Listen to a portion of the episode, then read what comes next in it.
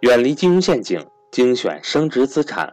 各位伙伴，大家好，我是格局大学韩登海。格局大学一九年课程全面来袭，格局财商二零一九课程仅需三百六十五元，一天一块钱，学习随时随地，不受任何时间和场地的限制，并且支持永久反复学习，让所有人都能和赵正宝老师。一起学习台商知识，欢迎想报名学习的伙伴和我联系，我的手机和微信为幺三八幺零三二六四四二。下面请听分享。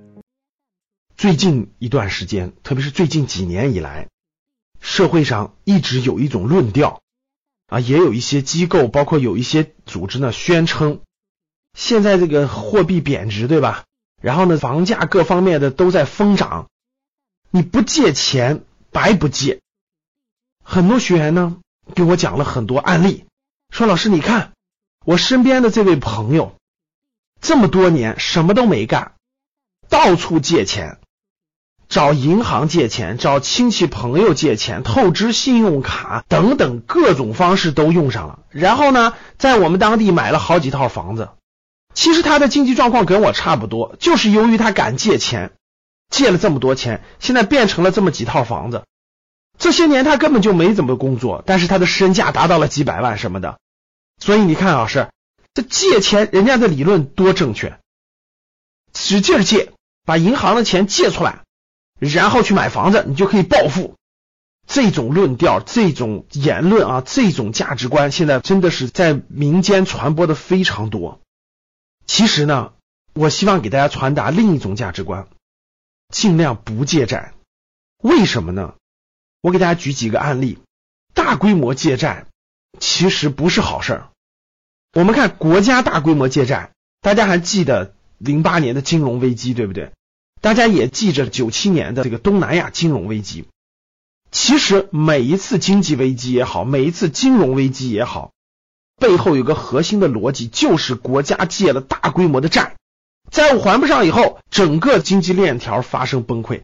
因为经济背后是信誉，这个信誉的基础上保障了现金流的流动。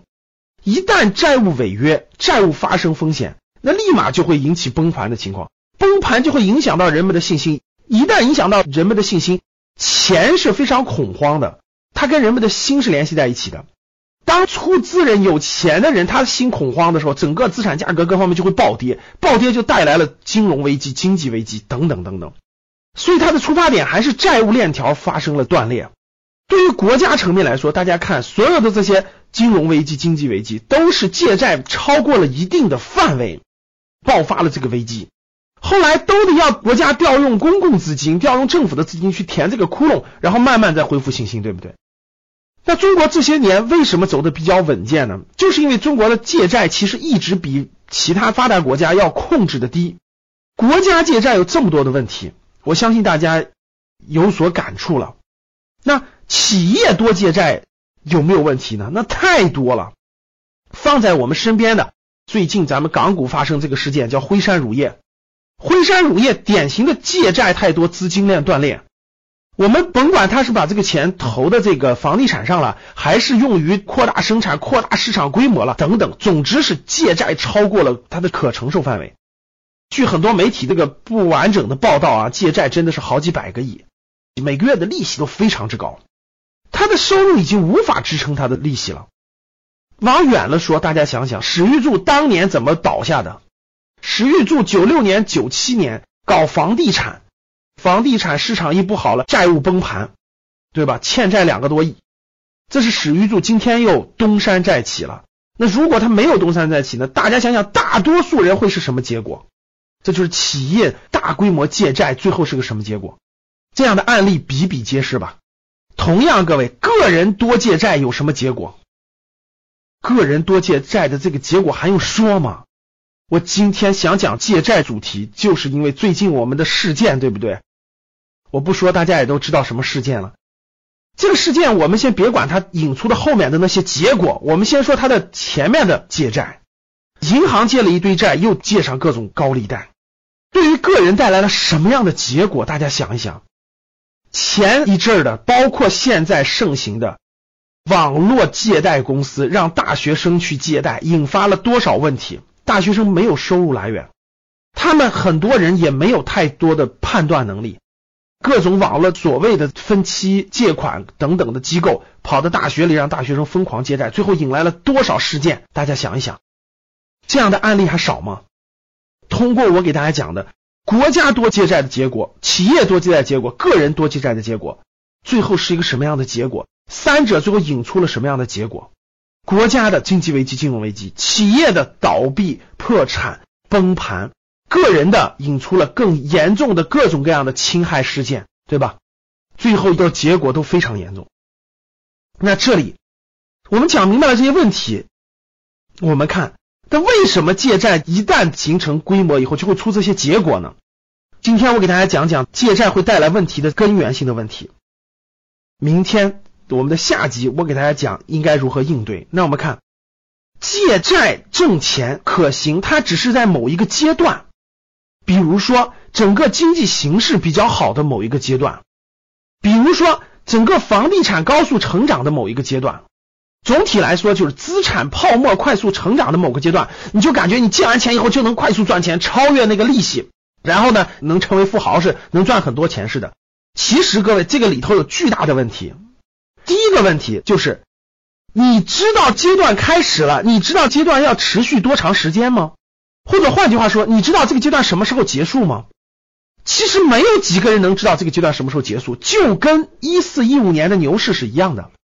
牛市来了，大家疯狂去买，大家借钱去投入股市，哇，我赚钱了，翻倍非常快，一年百分之五、百分之六、百分之七、百分之八，这利息算什么呢？我几个月就可以翻倍。这种疯狂阶段到底能持续多久？你知道吗？没有几个人能知道。什么时候结束？你知道吗？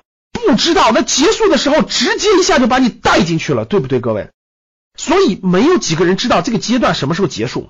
你在这个阶段当中，你疯狂借债能赚钱，这个阶段一结束，你就结束了这个历程，甚至你要倒赔回去。过去你身边的好多人借了大量的钱买房子，好像赚到钱了，那是因为不是不报，时候未到，时候一到，一切全报。还是那句话，该还的还得还，时间未到。那第二个就是，就算你这个阶段都成功了，各位，那你也只是在十年、十五年当中成功了。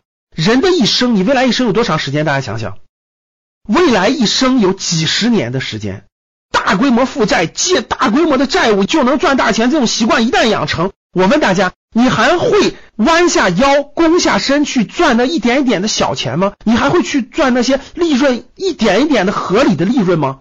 不会了。你这辈子后半生，你永远是赚的所谓的暴利，你就会想尽一切办法去找这种波段。那你敢保证你人生就每个这样波段都能找到吗？结果下一个突然有点某类资产又涨了，房价又涨了，啊，你就觉得是机会了。结果你又大规模负债进去了，最后的结果是什么？我相信你又回到原点。这就叫做人性。一旦养成人性以后，你如何控制出来呢？你知道什么时候喊停吗？所以这就是大规模负债养成习惯以后，谁都控制不住。国家会养成这种习惯后，企业控制不住，个人也会控制不住。人性啊，背后都是人性。所以今天我想跟大家互动一点：你身边有这样的人吗？总是借钱，总是借债，为了借债去发展。他看着很有钱，开着奔驰宝马，好像有很多套房，但其实背后他有大量的负债。你身边有这样的人吗？你如何看待这个问题？明天我给大家讲下半部分，我们应该怎么做？我们应该如何面对负债的问题？好了，各位，欢迎大家跟我互动留言，还有朋友圈转发，谢谢大家。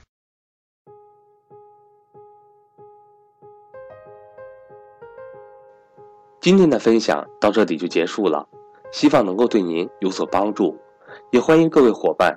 点赞、评论、转发与分享。如果你想提高自己的财商，或者是影响家人孩子的财商，欢迎您与登海联系，来格局学习。下期节目我们不见不散。